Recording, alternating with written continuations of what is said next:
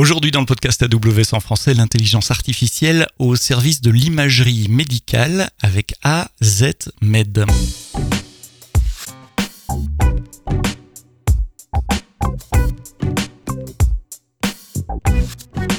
Bonjour, bienvenue dans ce nouvel épisode du podcast AWS en français tous les vendredis matins dans vos applications de podcast préférées, Google, Spotify, Amazon Music, euh, Apple, Deezer euh, et toutes les autres que j'ai oubliées, les bonnes applications de podcast. J'ai l'habitude de dire, abonnez-vous, comme ça vous recevez le download euh, tous les matins. Merci de nous faire confiance depuis plus de 5 ans. Aujourd'hui, on va parler de, du monde de la santé dans le cloud. On va parler d'imagerie médicale et d'intelligence artificielle avec AZMed et surtout avec Alexandre Atia qui est euh, CTO et cofondateur de AZMed depuis un peu plus de 5 ans. Si je ne me trompe pas, dis-moi Alexandre, AZMed c'est quoi? Bon, déjà, bonjour Sébastien, c'est exactement ça. Donc ça fait un peu plus de 5 ans. Et donc AZMed fait euh, de la détection de pathologies en imagerie médicale. Donc concrètement, on développe des logiciels augmentés par intelligence artificielle pour aider les professionnels de santé, les urgentistes, les radiologues euh, et toute autre personne qui regarde des images médicales. On les aide à faire leur diagnostic. Alors pour ceux qui ne sont pas dans le domaine médical et qui ne côtoient pas euh, régulièrement euh, des hôpitaux, de quel type d'image on parle? Tu dis imagerie médicale, moi je pense aux, rayons X, aux boîtes vieilles radio de quand on s'est fracturé quelque chose, c'est de ça qu'on parle? Alors c'est exactement ça, c'est mhm. ces bonnes vieilles radios. Alors aujourd'hui elles sont plus comme avant euh, sur du papier, elles sont numériques et, et donc ça prend beaucoup de temps de faire analyse de tout ce qui se passe sur ces radios. Ça prend du temps à nos, à nos médecins et donc on vient les aider à gagner du temps et aussi à gagner en performance. Tu me disais en préparant cet épisode de, podcast qu'il y a deux fois plus d'images euh, médicales euh, en, 10 ans. Pourquoi cette augmentation? Alors, euh, c'est exactement ça déjà. C'est et c'est vrai pas qu'en France, c'est vrai dans tout l'OCDE. Euh, et le pire dans tout ça, c'est qu'il y a toujours autant de personnes qui peuvent les analyser malgré cette augmentation. pourquoi plus d'images? Bah, il y a plein de raisons. de un parce que l'imagerie médicale est de plus en plus euh, abordable pour les hôpitaux. Euh, il y a de plus en plus de techniques d'imagerie. Euh, on a la chance d'avoir une technologie qui évolue euh, extrêmement vite et la population vieillit et donc pas mal de, de risques en plus et donc on va faire de plus en plus d'examens. Ça veut dire, si je rephrase, la, technologie est plus abordable, donc les médecins font plus facilement une prescription pour aller faire une imagerie, pour avoir le cœur net. Il y a une plus grande base de population, ça coûte moins cher, etc. ce sont les, les exactement ça. raisons. Ouais, c'est exactement ça. Aujourd'hui, dès qu'on a un doute, euh, on va faire une radio beaucoup plus qu'avant. Euh, et euh, après, si on a un doute encore sur la radio, on peut faire un scanner ou une IRM ou parfois même des échographies. il y a de plus en plus de techniques d'imagerie, donc de plus en plus d'images. Et, et aujourd'hui, on, a une médecine qui évolue énormément et qui avance. Et donc, bah, cet avancement se fait aussi grâce à l'imagerie médicale. Et est-ce que le passage au numérique augmente également le nombre de, clichés qu'on prend, un peu comme avec nos appareils photo personnels Tu sais, euh, euh, quand moi j'étais petit, on prenait 36 photos euh, sur la semaine de vacances parce que c'était une bobine de film. Maintenant, on prend 36 photos par heure. Alors, je peux pas dire exactement si c'est une des raisons. je pense intuitivement que c'est une des raisons. Euh, mais maintenant, euh, j'ai pas bien connu, euh, on va dire, le, les problèmes de stockage. Alors, j'ai connu l'argentique sur l'imagerie médicale, mais j'ai pas connu, j'ai pas pu en discuter avec des professionnels sur ce sujet-là s'ils avaient des problèmes de stockage ou de coûts, mhm. comme on pouvait avoir avec les appareils photo argentiques pour le, pour le grand public. Non, mais plus sérieusement, si, si je vais faire une séance de, de radio aujourd'hui, on va avoir euh, X clichés, euh, là où il y en avait peut-être un tout petit peu moins avant, et tous ces clichés doivent être analysés, doivent être regardés par un, par un humain, et, et ça contribue au, au, challenge que tu essayes de résoudre. Alors, c'est exactement ça. Alors, on va dire que si c'était il y a quelques années euh, et que tu allais à l'hôpital, euh, peut-être que on n'allait pas te faire d'imagerie parce que bah, déjà, il n'y n'y avait pas assez. Il y avait qu'une mhm. machine de radio pour, pour trop de gens. Euh, donc, soit on ne le faisait pas parce qu'on estimait que, bah, que tu n'avais pas besoin, euh, le médecin n'avait pas de doute, euh, ou au contraire, ou il se disait que, enfin, fallait attendre que ça aggrave. Euh, et, et aussi l'autre chose, c'est que euh, à l'époque, il n'y avait peut-être pas forcément de scanner. Donc ça veut dire qu'on faisait qu'une radio et on s'arrêtait là. Euh, Aujourd'hui, on va faire une radio et si le médecin a un doute, il va faire un scanner euh, ou une IRM ou une échographie ou n'importe quel autre examen complémentaire pour euh, affiner son diagnostic et peut-être euh, recommander des choses plus précises. Euh, on a cette chance aujourd'hui d'avoir plus de techniques. Donc les praticiens, ils ont deux fois plus de clichés analysés par jour ou par an, ça, ça peu importe. Euh, comment votre solution peut les aider? Alors, comment on va les aider?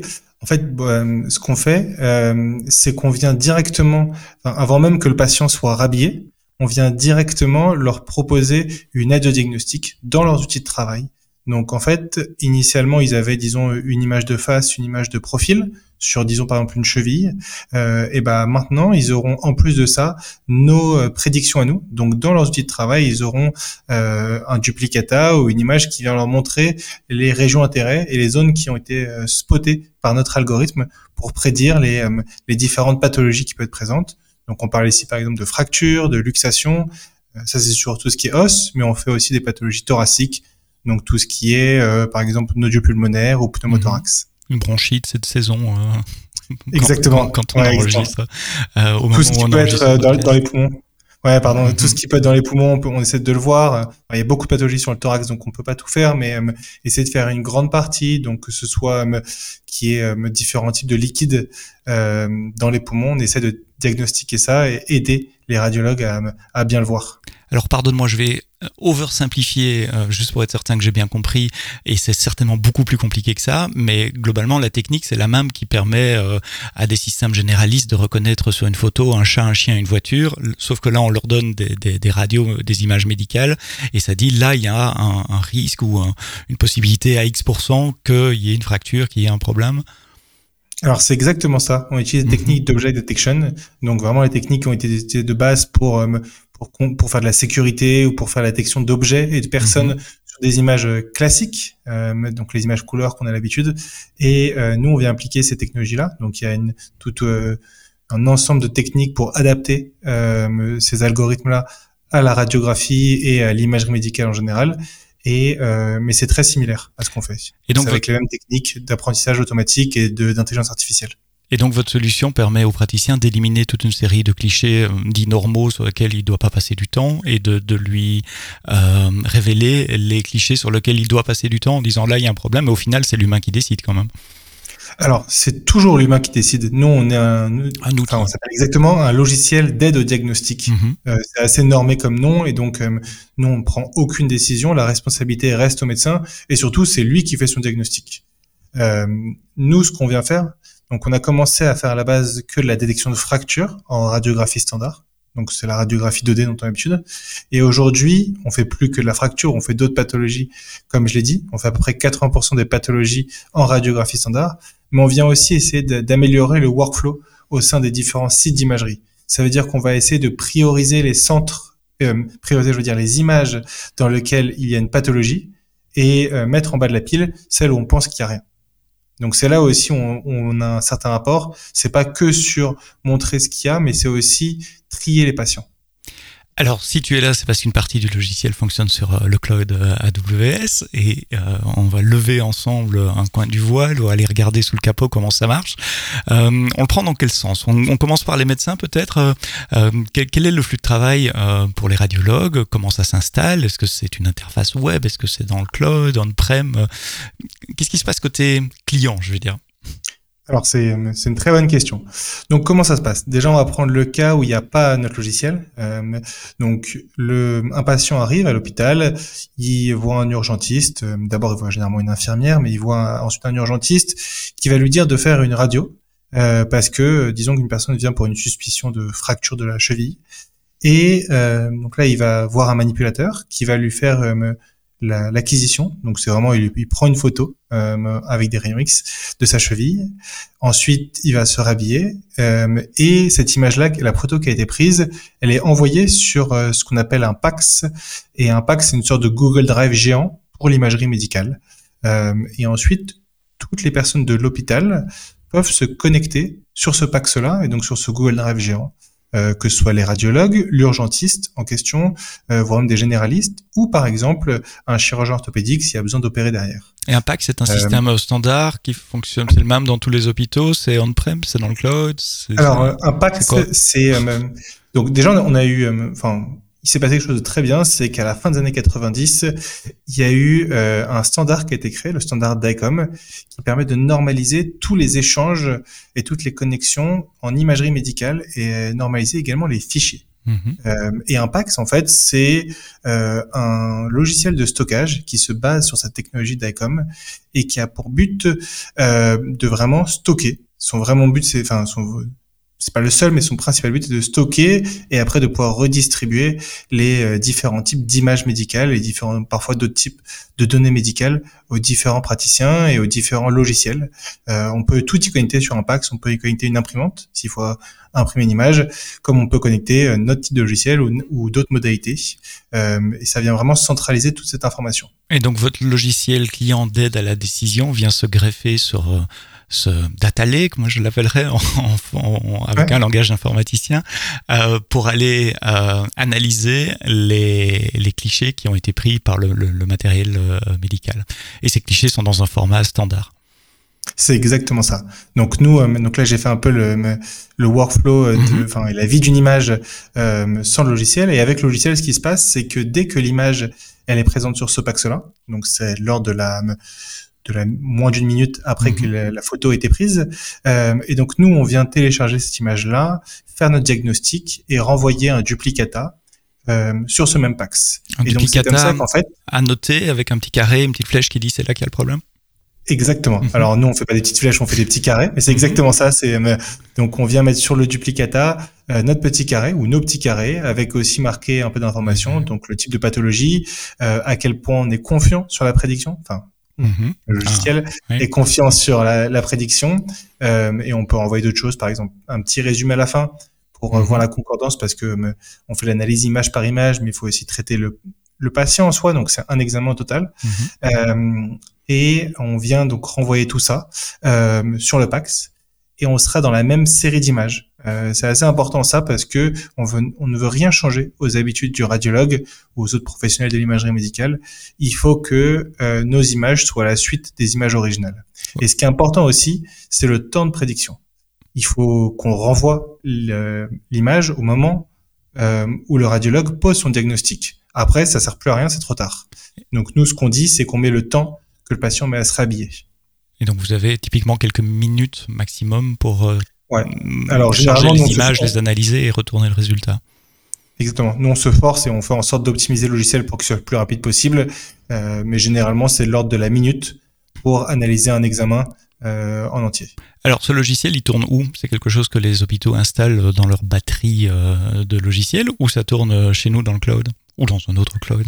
Alors, on a plusieurs types euh, d'intégration. Ça va dépendre évidemment de la politique de l'hôpital, la politique euh, qui peut être présente dans le pays, euh, et puis ça dépend aussi des préférences et des, des contraintes. Mhm. mais on va dire que l'intégration la plus courante qu'on a, elle est hybride. Donc, c'est en fait, on demande à l'hôpital de nous créer une machine virtuelle, donc de, donner un peu d'espace dans, leur, serveur, mhm. ouais, sur leur serveur, dans la data center.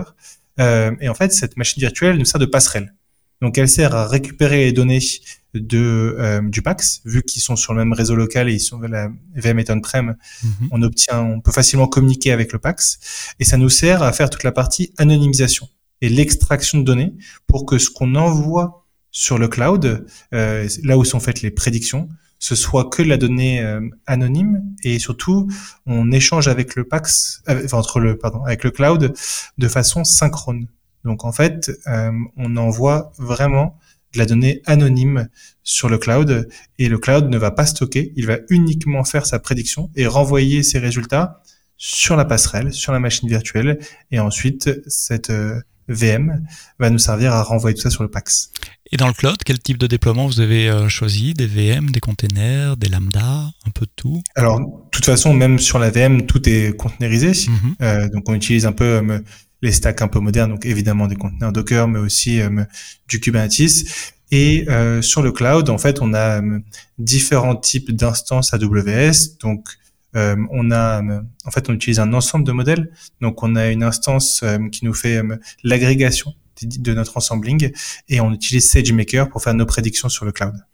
C'est-à-dire que l'image va passer à travers plusieurs modèles pour être analysée en fonction de ce que vous cherchez ou de ce que vous analysez? Exactement. En fait, on veut, euh, avoir différents types d'architecture de réseaux de neurones, différentes différents modèles et utiliser leurs différentes forces, un peu comme si on avait plusieurs médecins qui analysaient une même image.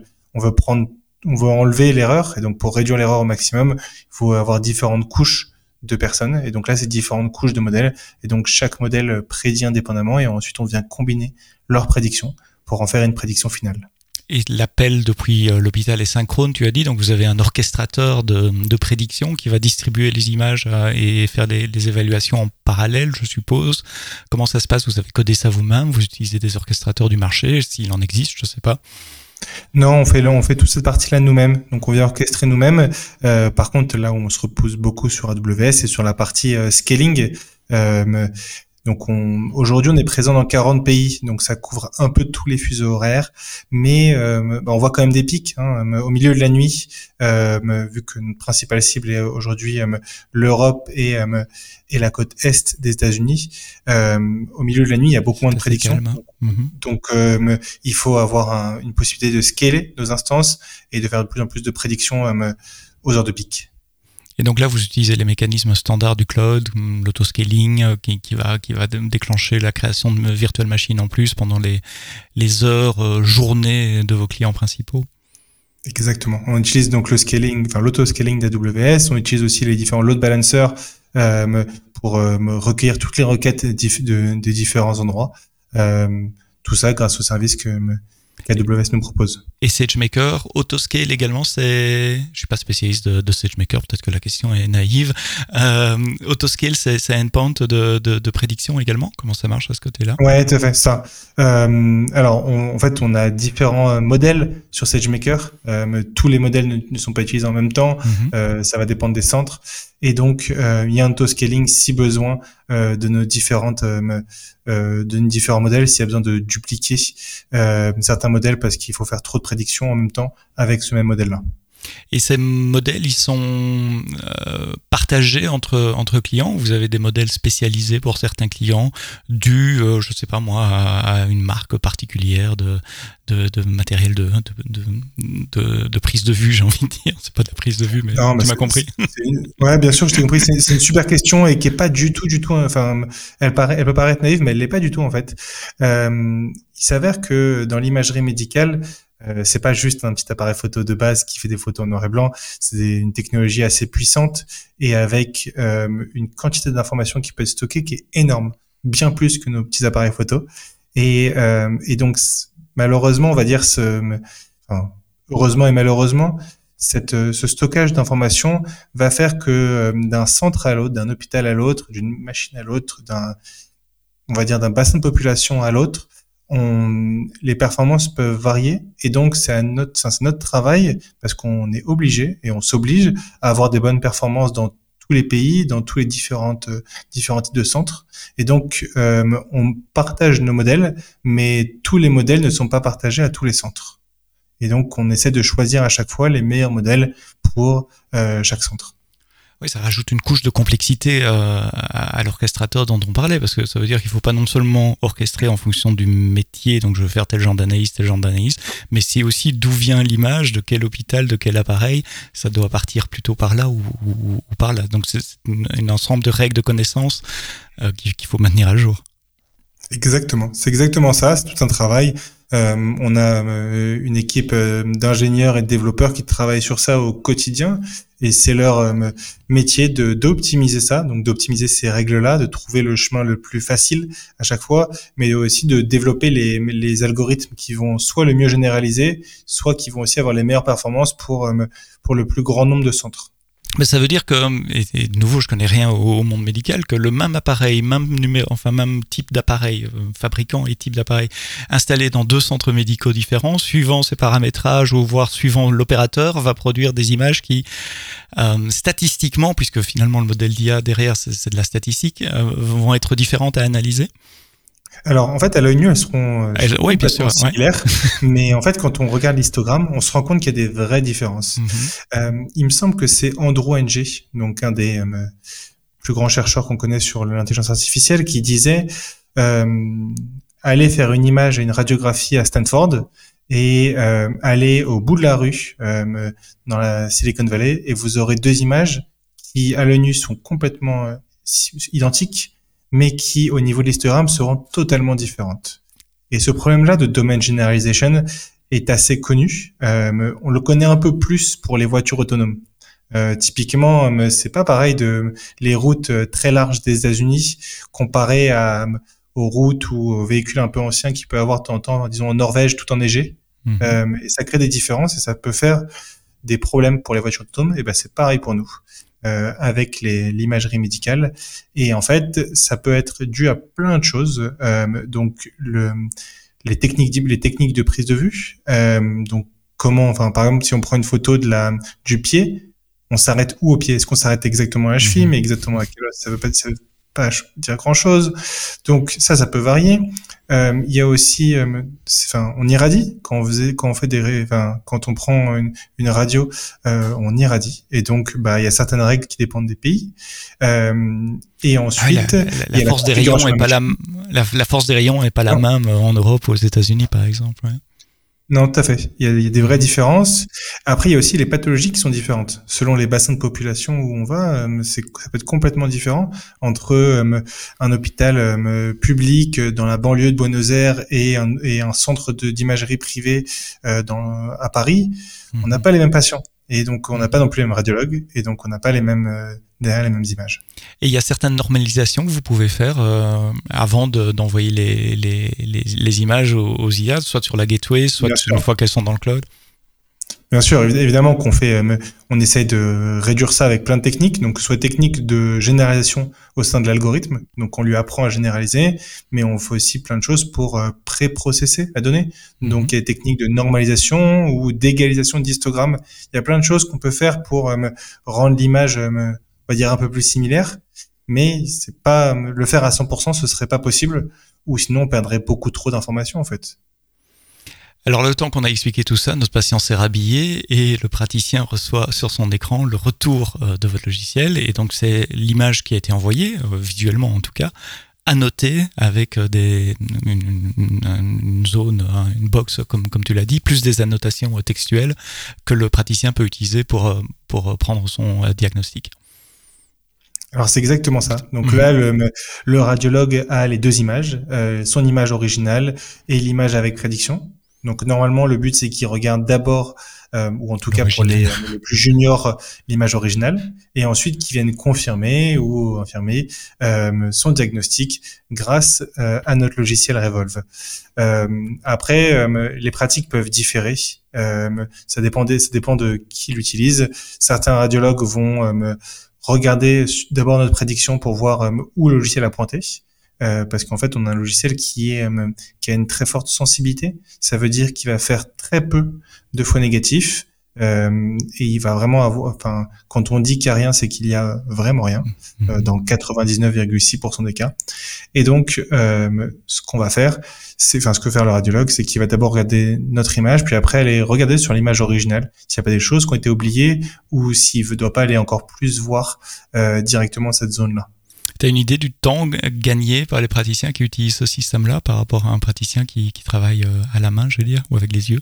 Alors, c'est c'est très dur à dire parce que ça dépend de, du type de professionnel. Donc, c'est pas pareil mhm. pour les urgentistes que pour les radiologues. Et puis après, ça dépend de la spécialité du radiologue.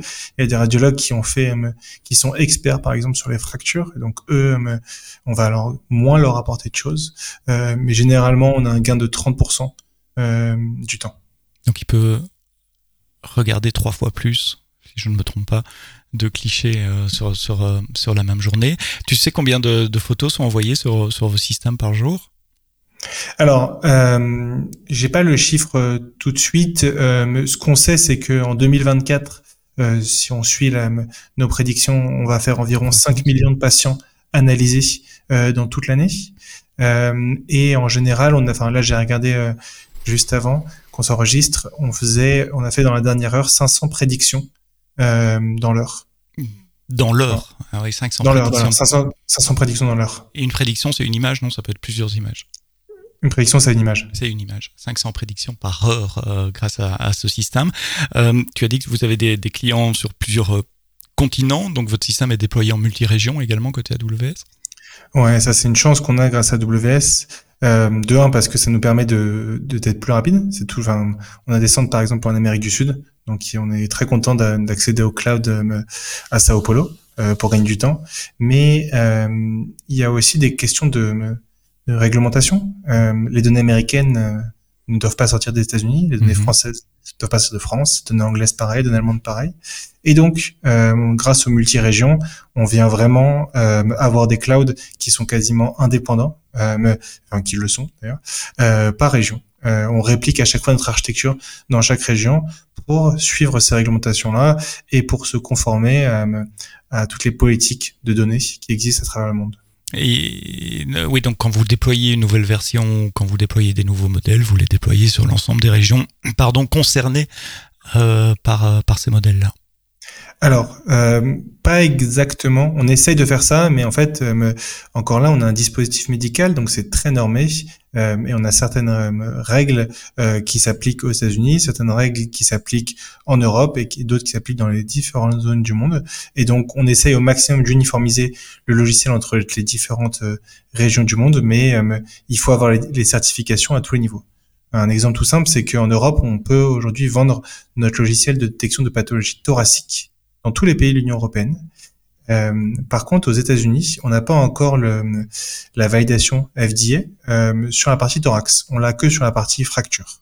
Mhm. Et donc, euh, on ne peut pas déployer le thorax aux États-Unis aujourd'hui, ou en tout cas sous phase payante et en routine clinique.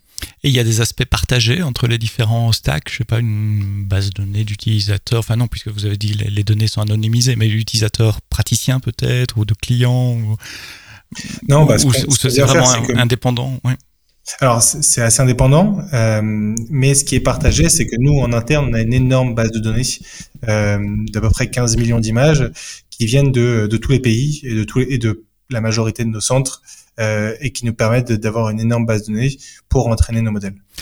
Quelle merveilleuse transition, parce que après avoir parlé du flux côté euh, client, vos clients, les praticiens, les hôpitaux, euh, je voulais m'intéresser au flux euh, côté entraînement pour entraîner ce genre de modèle. De par ce que je connais, on prend des images, on prend des humains qui vont aller annoter, qui vont aller dire là il y a une fracture, là il y en a pas, et puis on fait ça sur des milliers et des milliers d'images, et puis on laisse enregistrer, entraîner les modèles pour générer les modèles qu'on peut déployer. Comment ça marche Alors, à, haut niveau, c'est comme ça. c'est bien résumé. Hein, on fait donc, donc nous on fait de l'apprentissage automatique supervisé, donc globalement du machine learning euh, supervisé. Donc comment ça se passe en fait? On, Donc on constitue euh, une base de données euh, assez propre, donc d'aujourd'hui 15 millions d'images. et sur chaque image, on a trois lectures. Donc il y a, on vient dire ce qu'il y a, on vient annoter donc euh, mettre euh, globalement des carrés et sur dire quelle pathologie il y a sur chacune de ces images. Et on prend la concordance des trois par vote majoritaire ou sinon, si on n'a pas majorité, on demande au plus senior des médecins, parce que c'est à chaque fois des médecins qui viennent lire ces images-là. Euh, et ça nous permet de créer une, énorme base de données qualifiée, euh, parce qu'elle a été qualifiée par des médecins, euh, médecins ou professionnels de santé. Et, euh, et ensuite, on vient montrer à l'algorithme et lui faire de la, du machine learning en lui disant, voilà, euh, voilà, une, voilà notre image de base, euh, voilà où est, euh, pour l'exemple, la fracture prédit. Et, et ensuite, il vient apprendre, donc il vient réduire son erreur en comparant sa prédiction avec le, le gold standard. Euh, et petit à petit, à, force de millions et de millions d'itérations, il vient réduire son erreur euh, et c'est les techniques euh, classiques d'apprentissage supervisé avec euh, réduction de, la, de sa fonction de perte. Ça veut dire que dans votre staff, vous avez des data scientists qui sont capables euh, d'élaborer ce, ce, ce, training, cet entraînement des, des, des, modèles, mais vous avez aussi des médecins pour réaliser les, les, annotations. Parce que reconnaître un chat ou un chien, n'importe qui peut faire ça et on peut, on peut engager des gens euh, malheureusement très bas salaire pour faire ça à longueur de journée. Mais ici, vous avez besoin de professionnels hautement qualifiés. Comment vous les, est-ce qu'ils font partie de votre team? Vous les engagez pour des périodes de temps? Est-ce que c'est un processus qui doit se répéter également au fil du temps? C'est pas quelque chose que vous avez fait une fois il y a cinq ans et puis c'est fini alors tout à fait. Euh, la base de données euh, grossit euh, tout, enfin, tout le temps, non-stop. Mhm. On collecte des images en permanence et on note des images en permanence. donc ouais, il y a plein de métiers au sein d'Admed, plein de types de profils. mais effectivement, donc on a des data scientists. moi j'aime bien appeler ça des chercheurs en intelligence artificielle mhm. pour faire bien, mais qui viennent améliorer, chercher, trouver euh, des nouveaux algorithmes et surtout euh, optimiser tout ça. Euh, et ce qui est compliqué pour eux, c'est que ils passent leur temps à regarder les prédictions de l'algorithme, mais ils n'ont aucune idée parfois si l'algorithme fait n'importe quoi ou au contraire, il a bien pointé quelque chose. et donc on a une team d'une entre 30 et 40 professionnels de santé qui annotent des images pour nous. alors soit ils sont en interne, soit des médecins qui travaillent avec nous au quotidien, qui font partie de MED, soit sinon c'est des freelances euh, qui travaillent depuis euh, euh, plusieurs années avec mhm. nous, qui ont l'habitude. On a notre propre plateforme d'annotation, et donc on a formé ces utilisateurs sur notre plateforme pour être le plus efficace possible et être le plus précis possible dans leurs annotations. C'était une de mes questions aussi, la plateforme d'annotation, parce que souvent on prend ça pour acquis, mais c'est pas du tout acquis, il faut la construire. il y, en a pas beaucoup, enfin si dans, dans SageMaker il y, a, un outil qui permet de faire ça, mais vous avez dû construire une interface web qui montre les images, qui permet de les annoter euh, directement en, interagissant avec, euh, avec l'interface, et puis enregistrer les images et leur annotation dans le format qui va bien pour pouvoir entraîner l'algorithme après. Ouais, oui, oui. Il y a eu beaucoup de boulot au début hein, pour euh, pour créer tout ça, euh, pour comprendre euh, sous quelle forme doit être la donnée, euh, qu'est-ce qu'on doit enregistrer, euh, créer, enfin créer tout ça, créer le logiciel euh, d'annotation, créer tous les process qui vont de d'une image qui est sur, comme je disais au début, un PAX d'un centre d'imagerie jusqu'à la donnée qualifiée, anonymisée chez nous et qui peut être utilisée par notre équipe IA. Euh, c'est un process qui euh, qui mettait beaucoup de temps au début, aujourd'hui qui a été bien optimisé, qui se rôde, euh, qui a pris du un peu de temps, mais, mhm. euh, mais, mais avoir une plateforme de notation, ça nous a fait gagner un temps énorme parce qu'en fait, dès qu'on veut ajouter quelque chose, bah, c'est une personne de notre équipe qui le fait, et surtout, bah, en fait, nos besoins ils évoluent. Aujourd'hui, euh, notre logiciel fait que de la radio standard, donc de la radio 2D. Euh, et l'objectif pour 2024, c'est de travailler sur un produit euh, d'imagerie 3D, donc un logiciel d'aide de diagnostic pour le scan. Et donc d'un coup, bah, la plateforme d'annotation, elle doit évoluer, elle doit faire beaucoup plus. Elle ne doit plus que lire des images 2D, mais aussi des images 3D. Et pour acquérir ces images, vous avez un, c'est dans votre contrat avec vos clients, il y a une petite clause qui dit les données que vous nous envoyez, on se permet de les garder de façon anonymisée pour entraîner le modèle pour la suite. Oui, tout à fait. Euh, alors en fait, c'est un, généralement c'est des partenariats qu'on fait avec les hôpitaux, uh-huh. euh, les hôpitaux aussi d'imagerie. Euh, et en fait, parce que eux comprennent que euh, quand on vient collecter de la donnée chez eux, euh, si on prend toutes les mesures de sécurité et de euh, conformité pour, pour le patient et de conformité. Hmm. Exactement pour le patient et qu'il y aura aucune information patient qui sortira euh, de chez eux euh, et qu'on peut pas, on pourra pas retrouver le patient. Euh, et ben dans ce cas-là, en fait, ils se rendent compte que grâce à leurs données, de un, ils vont, on va pouvoir nous améliorer nos logiciels, mais aussi on va pouvoir surtout optimiser notre logiciel pour leur pratique et pour leur centre. Et donc ils vont avoir un logiciel qui a les meilleures performances possibles pour euh, eux. Et mhm. donc le, le logiciel qu'on va euh, développer, il sera personnalisé pour leur pratique et pour leur machine. Ils comprennent que c'est dans, dans, leur intérêt. Est-ce que vous utilisez les praticiens comme euh, euh, feedback loop pour confirmer euh, que, que, la prédiction était correcte ou pas?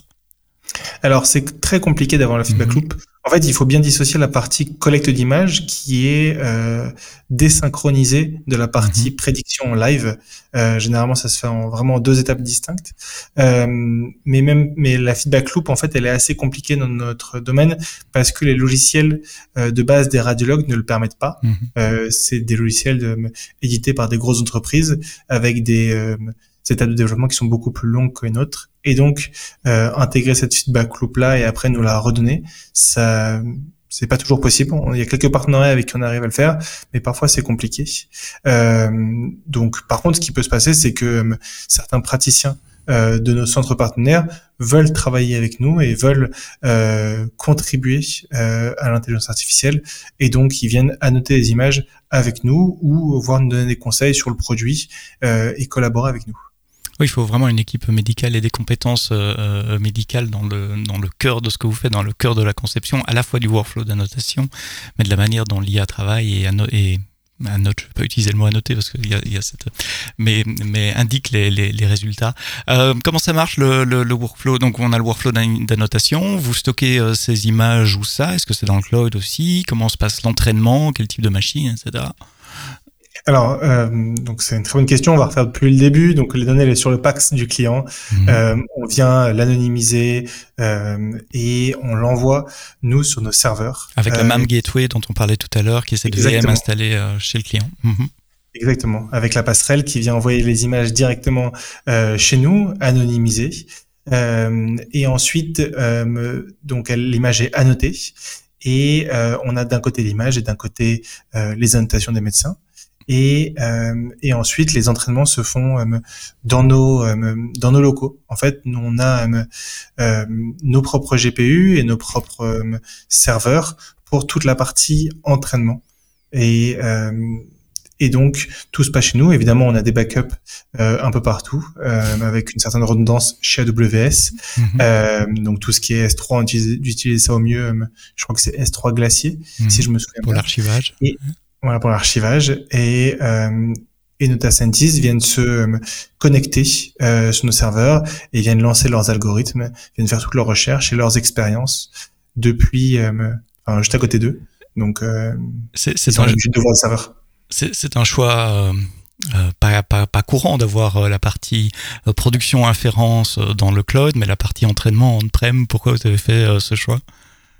Alors ouais, c'est pas courant. Euh, alors la raison, elle est, euh, il y en a plusieurs. Euh, déjà, c'était juste euh, pratique parce qu'au début, moi j'avais au moment où on a créé AzenMed, euh, j'avais des GPU, j'avais des serveurs avec des GPU, que ce soit pour le gaming, mais aussi pour m'amuser à lancer des algorithmes d'IA. Donc j'en avais, donc c'était plus simple euh, au début pour s'amuser. Euh, la deuxième raison, c'est que euh, euh on a recruté d'abord pas mal de juniors au début et et quand je me souviens, quand moi j'étais junior et quand je lançais des expériences, j'avais toujours peur de lancer des expériences sur AWS parce que je me disais que mon expérience fallait qu'elle soit parfaite. Euh, et dès qu'on lance une expérience, ça, ça coûtait. Euh, et donc j'avais peur de ça. Euh, et donc je voulais pas qu'il y ait ça. Et je voulais pas me freiner les expériences. Pour nous, on a un vrai métier de le métier d'IA, c'est un peu comme un physicien qui doit faire plein d'expériences. Mhm. Et, euh, et, je voulais que notre équipe IA lance plein d'expériences, lance tout le temps. Euh, donc c'était aussi une question de coût, une question euh, d'optimisation et de et de facilité pour l'équipe. Et le dernier point, c'est que euh, c'était important aussi pour moi, et c'est ça l'est toujours, que un, les ingénieurs et les ingénieurs en IA ne sachent pas que faire du, euh, du software et comprennent un peu ce qu'est un GPU, donc comprennent euh, les galères qui vont avec. Hein. On a un GPU qui saute de temps en temps, euh, faut faut prendre le tournevis et regarder ce qui se passe, aller débrancher ça, aller dépoussiérer, comprendre bien les différentes problématiques. Les drivers installés. Exactement, tous les drivers installés, installer un driver CUDA, mhm. c'est ouais, c'est souvent compliqué, donc ça prend du temps. Euh, mais au moins qu'ils apprennent ça et qu'ils se rendent compte que savoir à notre petite échelle un mini data center chez nous euh, et de voir un peu ce métier, euh, enfin n'être pas que data scientist, aussi un peu data engineer et de voir ce que c'est euh, sous le capot. Sur ce point-là, je te rejoins euh, entièrement. Mettre les mains dans le cambouis, il n'y a rien de tel pour euh, pour apprendre. Le, comment tu vois le futur Quelles sont quelles sont les choses auxquelles vous pensez? Évidemment, sans, sans divulguer de, de plans confidentiels, mais quelles sont les, les opportunités 2024 et au-delà? Alors il y, a plein de choses. Euh, donc euh, on est encore en pleine croissance. Euh, donc ça veut dire qu'on veut développer, avoir de plus en plus de clients, développer, enfin déployer notre logiciel chez de plus en plus de partenaires sur l'aspect, on va dire business, mais sur l'aspect technique il y a plein de choses.